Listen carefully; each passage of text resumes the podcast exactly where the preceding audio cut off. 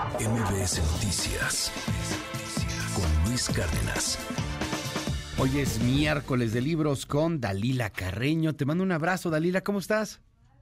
Luis, qué gusto saludarte. Muy bien, ¿tú qué tal? Muy bien, muy bien. Con la hija del francés. A ver, cuéntanos, está interesantísimo esta propuesta del día de hoy.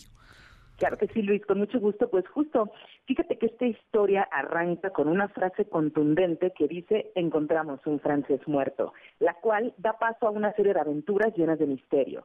La hija del francés, del escritor Enrique Escalona, pues es una trama de suspenso que se desarrolla en el pueblo ficticio Monte de Santiago, donde la protagonista, que está a punto de cumplir 18 años, pues desea saber quién fue su papá. No es spoiler, querido Luis, pero muy al, inicio nos enteramos que la mamá acaba de morir y a lo largo del libro habrá muchas historias que se entrecruzan, mientras Atenea, la joven protagonista, pues también descubre que no conocía realmente a su mamá.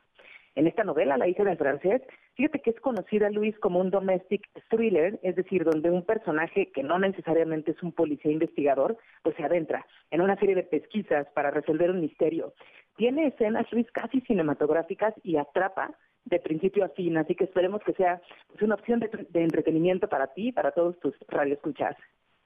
Muchísimas gracias, querida Dalila. Disponible en todas las plataformas, disponible en todos lados también, en todas las librerías. La hija del francés. Se antoja muchísimo para fin de semana. Es una lectura muy, muy agradable, muy amable y, pues de esa que te la puedes aventar de volada. Vale la pena. Eh, eh, ahí disponible en todos lados, Dalila.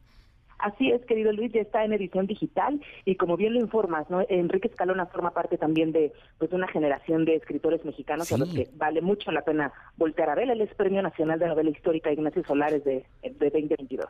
Gracias, Dalila. ¿Te seguimos en tu red? Sí. Muchas gracias, Luis, en arroba dalcarreno. MBS Noticias con Luis Cárdenas.